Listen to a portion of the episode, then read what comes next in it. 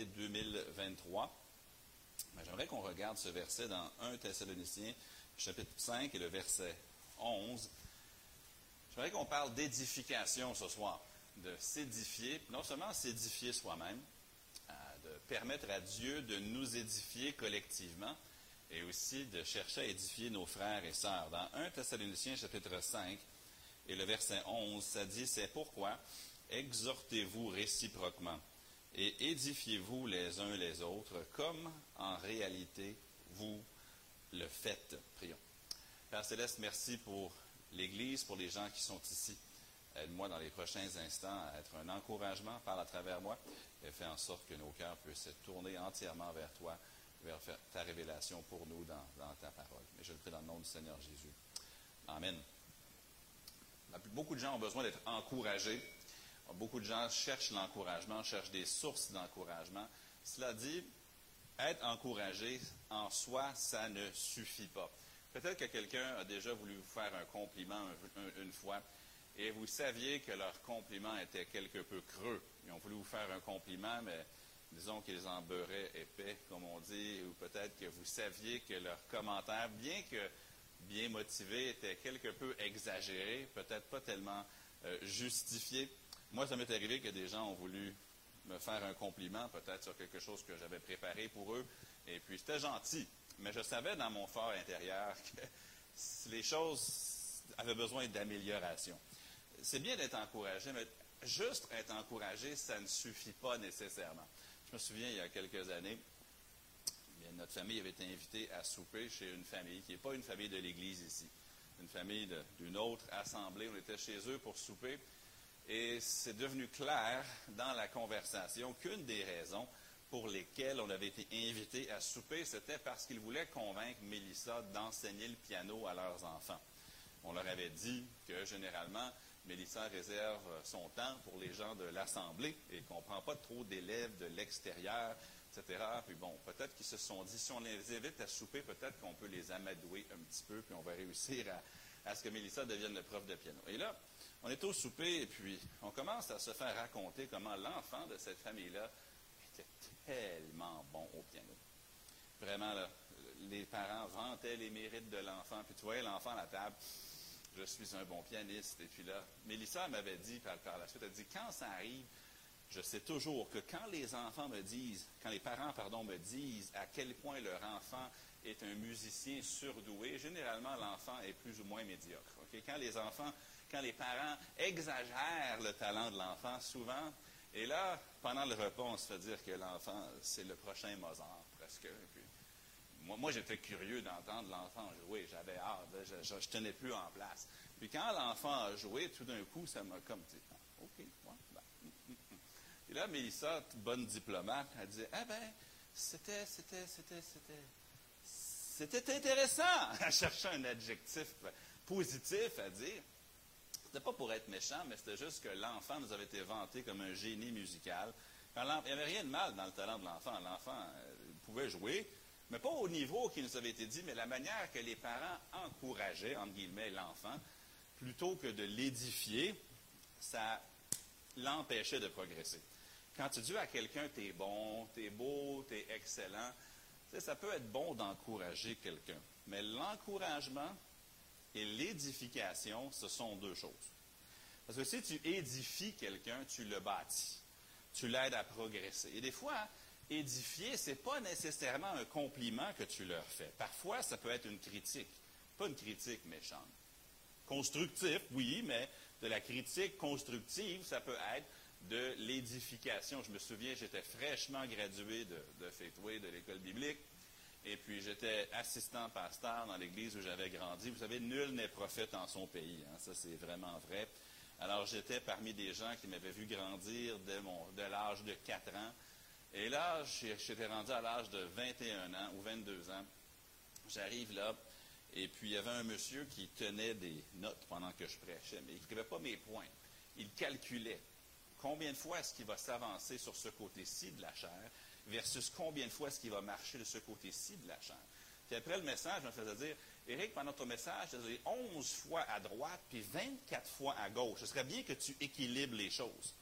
Là, je me disais, sérieux, c'est tout ce que tu as retenu du message. C'est combien de fois je me déplace d'un côté comme de l'autre.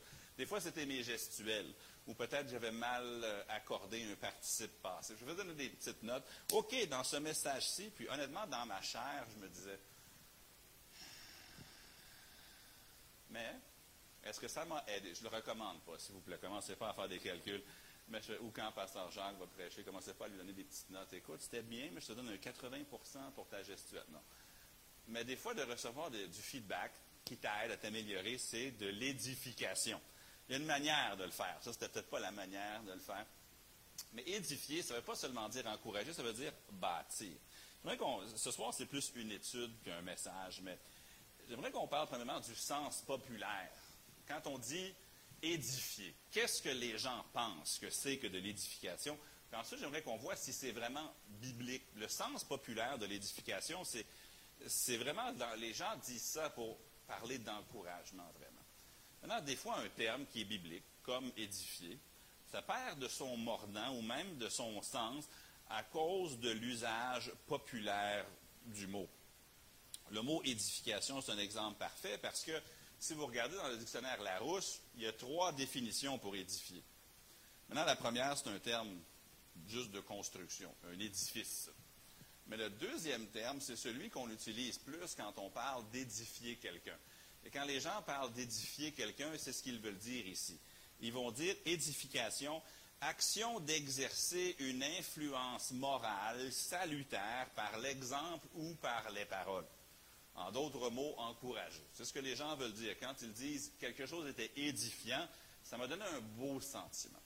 Ça m'a donné un, bon feeling. Ça m'a donné je me sens bien suite à ce que tu m'as dit. Donc, dans l'usage populaire, tu m'as édifié. C'est ça que les gens veulent dire souvent quand ils parlent d'édifier. Ah, ça c'était un message. Puis on était à l'église dimanche, et puis Pasteur Jacques a prêché, ou peu importe qui a prêché, et puis c'était édifiant. Ce qu'il veut dire par là, c'est que je suis parti de l'église, et je me sentais bien. Ça m'a donné un sourire.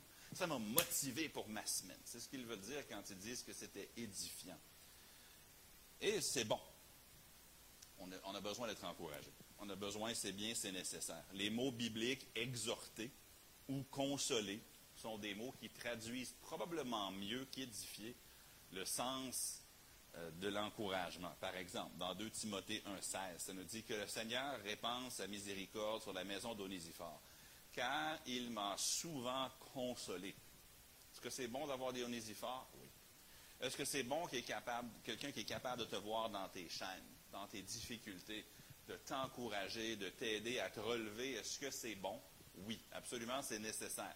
Mais le problème, c'est que le mot édification dont on parle ce soir, c'est pas ce que ça veut dire. L'encouragement, c'est nécessaire, mais l'encouragement sans édification, ça ne mène pas nécessairement au progrès. le pianiste dont je vous parlais tantôt, avait besoin de progresser. L'enfant n'était pas encore à un niveau où l'enfant pourrait jouer à l'église pour, euh, accompagner des cantiques, par exemple, ou pour faire quelque chose publiquement avec son don musical. Il avait besoin d'être édifié. Il avait besoin d'un enseignant ou une enseignante qui, avec amour et avec douceur, mais avec précision, va lui dire, écoute, tu as tel défaut. Quand tu fais ça, c'est pas bien. Et puis même, Mélissa m'avait dit par la suite, cet enfant-là, il avait beaucoup de mauvaises habitudes, il avait besoin d'être déconstruite avant de pouvoir bien construire à la place. L'enfant va être reçu de l'encouragement. c'est bon d'être encouragé. Mais l'enfant n'a pas juste besoin d'encouragement, l'enfant a besoin d'édification, besoin d'être bâti, d'amélioration. Maintenant, notre verset que nous avons lu dans 1 Thessaloniciens chapitre 5 et le verset 11, ça nous parle que les deux sont nécessaires. Remarquez, je le lis à l'écran, mais vous l'avez dans vos Bibles aussi. C'est pourquoi exhortez-vous? Ça, c'est pas édifier, mais c'est dans la Bible quand même exhortez-vous réciproquement. Encore, mon, but ce soir, ce n'est pas de dépacter le sens de l'exhortation. Exhorter, ça peut être une tape dans le dos. Puis exhorter, ça peut aussi être une réprimande. Ça peut être, le mot en grec, c'était nouthétéo, qui voulait dire d'aller confronter quelqu'un dans un esprit de douceur et d'amour, d'aider à, à, redresser quelqu'un. Parfois, c'est une tape dans le dos. Hey, lâche pas. Des fois, c'était, écoute, j'ai remarqué tel péché dans ta vie et puis je t'aime trop pour ne rien dire. Ça peut être ça aussi, exhorter. Mais exhortez-vous réciproquement, mais ensuite ça dit et édifiez-vous les uns les autres. Maintenant, ça, ça ne veut pas dire serrez-vous la main. Ça ne veut pas dire donnez-vous des câlins. Ça ne veut pas dire donnez-vous des compliments les uns aux autres. Ce n'est pas ce que ça veut dire. Ça dit édifiez-vous les uns les autres comme en réalité vous le faites. S'exhorter, c'est excellent, c'est nécessaire, mais quelqu'un peut être un disciple désobéissant et se faire encourager dans sa désobéissance spirituelle, n'est-ce pas? Quelqu'un pourrait faire ce qui est mal et se faire encourager dans ce qui est mal. J'ai déjà vu ça. J'ai déjà vu des gens voulant bien faire qui ont voulu encourager quelqu'un alors que, je donne un exemple très concret. Je me souviens, il y avait dans une église, il y avait un homme qui devait se repentir avant d'être restauré comme membre de l'Assemblée.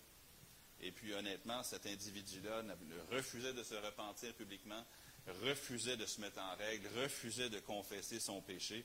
Mais il y avait une famille qui, faisant fi de ça, cherchait constamment à les ramener dans le giron de l'Église, mais sans repentance. Ah, je les encourage à revenir. Oui, mais juste les encourager à revenir, c'est pas tout. Ils ont une repentance à faire.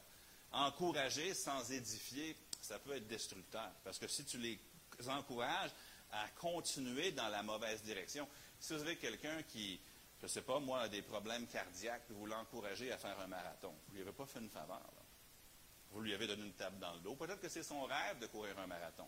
Mais s'il n'y a pas la santé pour le faire, puis vous l'encouragez à le faire, vous lui faites en fait du mal. Encourager, c'est bien, mais il y a un moment aussi pour édifier. Il faut qu'on encourage, mais il faut aussi qu'on édifie. Euh, parce que quelqu'un qui se décourage, on sait qu'on a besoin d'encouragement. Un autre verset que je vais mettre ici, Colossiens 3, 21. Père, n'irritez pas vos enfants de peur qu'ils ne se découragent. C'est possible que, quelqu'un soit découragé. Mais dans ce verset-là, qu'est-ce que le père essaie de faire? on présume que le papa veut édifier son enfant. Il veut l'aider à devenir une meilleure personne. Mais il le fait avec d'une façon qui décourage l'enfant. Donc, ça prend un équilibre. Édifier, c'est bien, mais si tu décourages la personne en les édifiant, tu ne l'as pas bien fait. Cependant, encourager sans édifier, ça plaît aux gens, mais ce n'est pas nécessairement productif non plus. Ça prend un équilibre entre l'encouragement et l'édification. Si vous êtes un professeur ou vous enseignez quoi que ce soit, que ce soit former un nouvel employé, euh, enseigner des étudiants dans une classe, euh, enseigner dans une église. Peu importe, faire une formation euh, sur un sujet précis ou dans, là où vous travaillez, peu importe. Vous allez comprendre rapidement que ça prend un équilibre entre encourager et édifier. Si tu ne fais qu'encourager puis motiver, tu peux avoir des gens très motivés qui travaillent très mal. D'un autre côté, si tu ne fais qu'édifier sans jamais encourager, tu vas avoir des gens qui sont parfaits, mais honnêtement, ils ne sont pas démotivés. Ils sont malheureux. On a des voisins. Chaque fois que je sors dehors l'été, j'entends un piano. Ce n'est pas mes enfants qui jouent le piano. Je ne sais pas combien d'heures par semaine nos voisins, les enfants de nos voisins pratiquent le piano, mais je pense que ça doit être autour de 27 ou 28 heures par jour. Il y a 24 heures dans une blague, Il y a 24 heures dans une journée. Mais honnêtement, je ne vois jamais ces enfants-là jouer. Jamais. Maintenant, je les entends jouer du piano, mais c'est la seule chose qu'ils font, à, ma connaissance. Peut-être qu'ils font autre chose. Je pense qu'il y a du violon aussi, que des fois que j'entends par la fenêtre. Maintenant, je ne critique pas les parents. Peut-être qu'ils ont huit enfants, puis que ce n'est pas le même qui joue tout le temps, j'en ai aucune idée. Mais je me dis, quand est-ce que ces enfants-là s'amusent? C'est bien d'édifier, mais aussi il faut encourager. Tout ce que je veux dire, c'est que ça prend un équilibre. Puis, même en tant que pasteur, il faut que j'ai cet équilibre-là. Si tous les dimanches matins, le message était Tu es capable. Est-ce que ça serait bien? les gens aimeraient ça. Peut-être même que l'Église grandirait davantage. Hey, si tu veux entendre quelqu'un qui va te faire sentir bien, va à l'Église baptiste en train de l'avant. Mais est-ce que c'est bon de toujours encourager? Ben, tu peux faire des choses de façon encourageante, mais des fois, il faut que tu édifies aussi. Mais si tu fais juste édifier, puis tu fais juste essayer de, de donner des instructions, parfois dures, il y a un moment pour l'encouragement. Puis comme on le voit, c'est pourquoi exhortez-vous, ça c'est une chose, et édifiez-vous. Ça prend l'équilibre entre les deux. Mais en sommaire, ici, l'exhortation, dans son sens d'encouragement, c'est nécessaire, mais ce n'est pas suffisant. Ce n'est pas suffisant. Édifier, c'est plus que seulement encourager. Marquons le sens biblique de l'édification. Le verbe, on le voit ici au verset 11, donc c'est édifiez-vous les uns les autres, comme en réalité vous le faites. On peut le traduire de différentes manières. Le mot grec qui est traduit ici édifier, mais ce verbe-là, en grec, revient 40 fois dans le Nouveau Testament. Parfois, il est traduit édification, édifice, construction, mais très, très simplement, le mot édifier signifie construire. Tu peux construire ton mariage. On peut construire notre famille. Maintenant, si Mélissa et moi, on construit notre mariage, est-ce que ça veut dire que tout ce qu'on se dit, c'est tout le temps des compliments? Non. Parfois, ma femme m'a dit des choses qui étaient désagréables à entendre, mais que j'avais besoin d'entendre. C'était de l'édification. Maintenant, si elle le fait dans le bon esprit, avec la bonne attitude, par le Saint-Esprit, il y a un élément d'encouragement dans ça, mais il y a de l'édification. Je donne un exemple très, très concret. On a grandi dans des foyers très différents. Mélissa vient d'un foyer où les parents étaient séparés et où le papa ne tenait pas toujours parole sur ce qu'il disait qu'il allait faire. Moi, j'ai grandi dans un foyer où, honnêtement, on avait une dynamique assez relaxe. Si mon père disait je vais être de retour à 5 heures, puis qu'il arrivait à 5h45, c'était pas plus grave. Le souper restait chaud, puis on mangeait à 5h45. Mais moi, ayant grandi comme ça, quand on était nouvellement mariés, pour moi, l'heure, c'était approximatif. Je pouvais dire à Mélissa, ouais, je finis à 5 h, je vais à la maison à 5 h 15 Mais j'arrivais à 5 h 15 j'étais encore au travail. J'arrivais à 5 h 55 Je rentre dans la maison, puis Mélissa, elle, pour elle, c'était je lui ai menti. Je lui ai dit, je vais être là à 5h15, puis je suis arrivé beaucoup plus tard. Maintenant, elle avait des raisons valables pour voir ça comme un mensonge. Moi, j'avais mes propres raisons d'enfance pour voir ça comme pas grave du tout. Mais un jour, quand elle m'a dit comment elle se sentait face à ça, c'était de l'édification. Ça m'a aidé à devenir un homme qui prenait plus au sérieux sa parole. Quand je, si, je, dis 5h15, ça va être 5h15. Et puis, si je veux dire 5h55, je veux dire 5h55. J'essaie d'être précis pour qu'elle puisse se fier. S'il me dit quelque chose, c'est ça qu'il va faire. C'était une manière de m'édifier. Maintenant, sur le coup, j'étais surpris, c'était même un peu désagréable à entendre sur le coup, mais c'était de l'édification, parce que ça m'a construit en tant que personne. Le sens biblique de l'édification, c'est de construire. Jésus a dit, en fait, je ne veux pas vendre la mèche, mais ça va être un des versets thèmes pour l'année 2023. Et moi, je te dis que tu es pierre et que sur cette pierre, je, c'est quoi le verbe? Bâtir. Qui peut me donner un synonyme de bâtir? Édifier? Bâtir, édifier, c'est le même mot. Monsieur Second, quand il a fait de la traduction, il aurait pu, il aurait pu dire, sur cette pierre, j'édifierai mon Église. Il a choisi bâtir. Dans un Thessalonicien, il aurait pu prendre le mot bâtir et pris le mot édifier. Mais c'est le même mot, c'est exactement le même mot, c'est le même sens. Jésus dit, je bâtirai mon Église. Qu'est-ce qu'il veut dire? Je vais la construire je vais jeter les fondements. Je vais bâtir les murs. Je vais la construire. Je vais l'édifier. Et que les portes du séjour des morts ne prévaudront point contre elle. Le mot traduit bâtirer, c'est le même mot qui est traduit édifier. Puis on peut prendre cette image de construction, on peut la suivre dans le Nouveau Testament. Je vais mettre des versets à l'écran qui parlent d'édification. C'est pourquoi quelqu'un qui entend, quiconque pardon, entend ces paroles que je dis les met en pratique sera semblable à un homme prudent qui a bâti, qui a édifié sa maison sur l'Europe.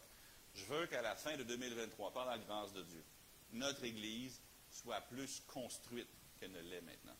Il y a des maisons pas loin de chez nous, dans le quartier, qui sont en train d'être construites, ça fait quoi, deux, trois ans, Mélissa, que c'est en construction, ces maisons-là? J'imagine avec la COVID, ils ont eu de, la difficulté, mais là, elles achèvent. Ce des, c'est des belles maisons. Mais on marchait sur la rue quand c'était juste un trou. C'était juste un trou. Finalement, il y a une fondation. Pendant des semaines et des mois, la fondation était là, puis on se posait la question, mais est-ce qu'ils ont oublié de construire la maison dessus? Un jour, des menuisiers sont arrivés, ont commencé à bâtir une structure, une charpente. Ça a resté comme ça longtemps. Ensuite, ils ont envoyé des gens à l'intérieur qui faisaient clairement de la plomberie, de l'électricité, différentes choses. Puis maintenant, ça commence finalement, la finition extérieure est faite, ou presque finie. Mais, plus chaque fois que je passe devant, on dirait qu'ils ont fait quelque chose de plus. Ce n'est pas un produit fini, mais c'est un produit qui est de plus en plus édifié. Luc 14, 28, lequel de vous, s'il veut bâtir, édifier une tour, ne s'assied pas d'abord pour calculer la dépense et voir s'il a de quoi la terminer? Un des jours les plus tragiques, je crois, dans la vie d'une Église, n'importe quelle Église, c'est lorsque nous pensons être un produit fini. Quand on pense qu'on est un produit fini, c'est tragique. Puis ce qui est vrai pour une Église est vrai pour moi en tant qu'individu. Le jour où je vais penser que je suis un produit fini, le jour où je vais être un produit fini, c'est quand je vais être face à face avec le Seigneur Jésus et je vais lui ressembler. D'ici là, je suis un édifice en construction. J'ai besoin d'être édifié. Et mutuellement, nous devons nous édifier. Évidemment, cette application-là est à l'aspect spirituel. Dans Romains 15, 20, je me suis fait honneur d'annoncer l'Évangile là où Christ n'avait point été nommé, afin de ne pas bâtir ou édifier sur le fondement d'autrui, selon qu'il est écrit. L'apôtre Paul allait des endroits où il n'y avait pas déjà d'église, puis lui, il commençait l'édifice à partir de rien.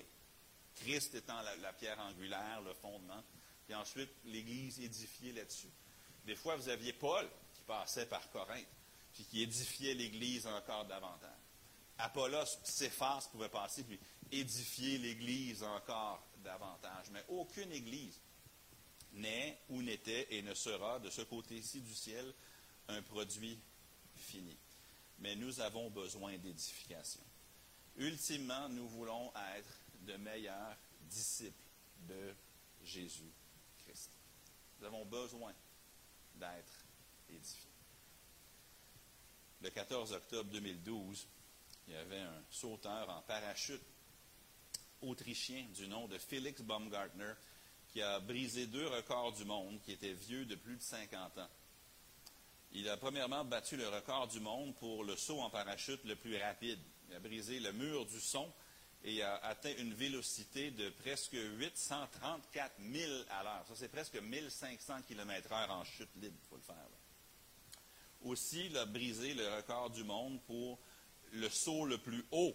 Il a sauté d'une montgolfière à 128 000 pieds, ou encore 24 000, donc à peu près 35 km au-dessus du Nouveau-Mexique aux États-Unis. Il avait 43 ans. Mais M. Baumgartner a admis je n'aurais pas été capable de le faire sans l'aide de mon mentor, qui était un homme de 84 ans du nom de Joe Kittinger. Et Joe Kittinger, ce qui était particulier, c'était que c'était lui qui tenait les deux records avant que son élève ne les batte. C'est lui qui a aidé son élève à battre ses propres records. Comment est-ce qu'il l'a fait? Ben, il l'a fait pendant des mois et des mois, en lui donnant de l'encouragement, en lui donnant des conseils, en l'amenant à croire en lui-même lorsque le jeune homme doutait de son habileté. Et juste avant le saut, Kittinger a dit à Baumgartner, alors, mets tes pieds sur la marche, démarre les caméras, et ton ange gardien prendra soin de toi maintenant. C'était ses paroles exactes. Et pendant sa chute en parachute, la, voix de Kittinger rassurait Baumgartner dans son casque d'écoute, surtout pendant un moment où sa vie était carrément en péril lorsqu'il a perdu le contrôle et qu'il tournoyait. Finalement, lorsque le saut était terminé, Kittinger n'avait que des louanges pour les nouveaux records mondiaux de Baumgartner.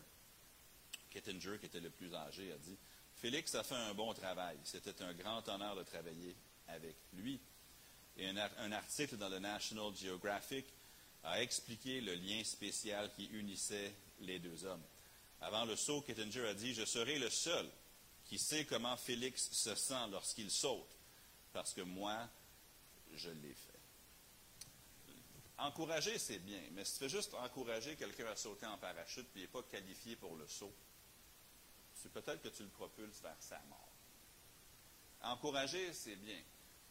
Mais édifier, c'est le construire, c'est bâtir ses habiletés, bâtir sa compréhension, bâtir son courage peut-être, mais c'est de le bâtir. Parfois, les édifications peuvent être une réprimande, un reproche bien placé dans le bon esprit.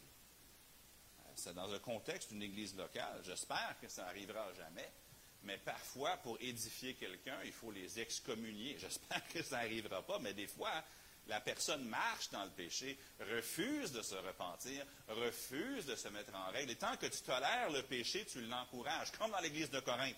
Il y avait un homme qui avait pris la femme de son père, puis les gens disaient, ils, voyaient comme une église spirituelle parce qu'on l'accepte tel qu'il est. Puis Paul dit, non, vous devriez avoir honte.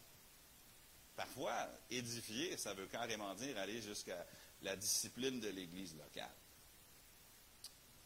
Je termine avec une histoire. Il y avait une dame en fait, c'est un, homme d'affaires chrétien du nom, du nom, de John D. Beckett, qui a écrit sur le leadership et d'autres sujets. Et il racontait l'histoire de l'importance ou la puissance de dire la vérité dans l'amour, c'est-à-dire d'édifier. Il dit, j'étais dans la chaise du dentiste. On me préparait pour le remplacement d'une couronne. Alors que ma bouche était remplie d'instruments de dentiste et que je ne pouvais que marmonner, la, technicienne ou l'hygiéniste dentaire m'a dit Monsieur, vous êtes Monsieur Beckett, n'êtes-vous pas? Ça vous arrive aussi que votre dentiste vous pose des questions quand vous avez la bouche pleine pour ne pas parler? Moi, ça m'arrive tout le temps. Puis, comment était ta semaine? Parce que tu ne peux pas parler, mais c'est ça qui arrive ici. Donc, M. Beckett est dans sa chaise, elle lui dit Vous êtes M. Beckett, n'est-ce pas? Oui, oui, oui. Je veux vous remercier d'avoir congédié mon mari. Là, il était à la merci de la dame. Il est dans la chaise. Elle a, tous des, elle a des instruments vraiment coupants. Puis elle l'accuse d'avoir congédié son mari. Il dit J'étais pris. Je ne pouvais pas bouger, je ne pouvais pas parler. Je ne pouvais qu'écouter le monologue de la dame. Elle dit Il y a dix ans, quelques jours après que votre entreprise a engagé mon mari, on lui a dit qu'il avait échoué un contrôle anti-dopage. Peut-être que vous ne vous en rappelez pas, mais vous l'avez appelé dans votre bureau avant qu'il quitte et vous lui avez dit, à cause de ton problème de consommation de drogue, je n'ai pas de choix que de te congédier. Mais je veux te dire quelque chose. Tu es à la croisée des chemins. Tu peux continuer tel que tu es et les résultats sont facilement prévisibles. Ou tu peux prendre ceci comme un appel à un éveil tu peux décider maintenant que tu vas changer ta vie. Il dit, je suis certain que la technicienne dentaire ne pouvait pas voir la sueur sur mon front alors qu'elle continuait. Je veux que vous sachiez. Mon mari a pris votre conseil.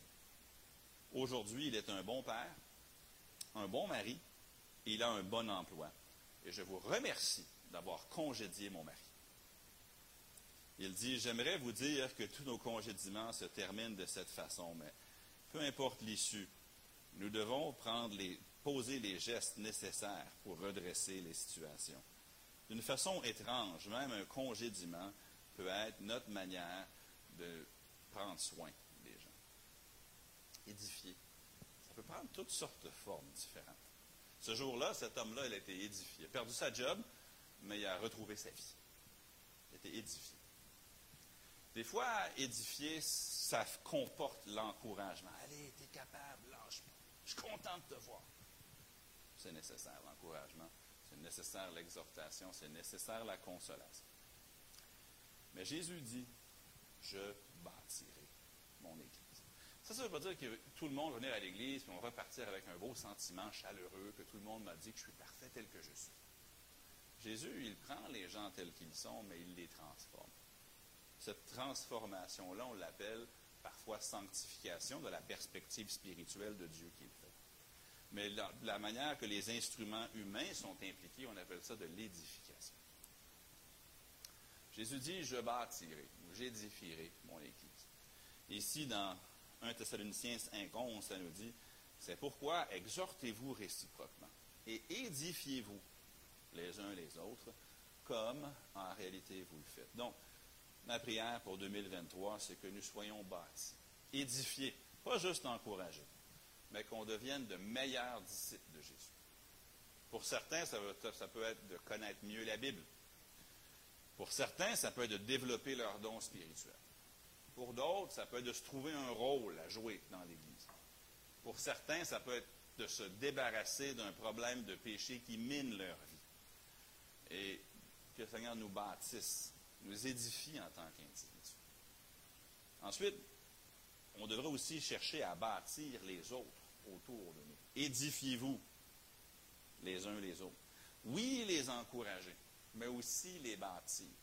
Peut-être que vous avez un ministère dans l'Église, mais que si honnêtement, vous tombiez mort ce soir, à Dieu ne plaise, il n'y aurait personne pour prendre votre place. C'est important d'édifier quelqu'un pour prendre, le bâtir pour prendre votre place. Mon père a 76 ans. Il est trésorier d'église là-bas à Boucherville. Puis présentement, il me dit qu'il n'y a personne pour prendre sa place. Il voudrait donner les finances à quelqu'un d'autre, mais le moment est venu pour lui d'édifier quelqu'un peut-être d'édifier quelqu'un à enseigner, de, les former, de, d'aider à les, à les bâtir. Peut-être qu'il y a quelqu'un ici qui a peur ou qui est inconfiant dans le partage de sa foi.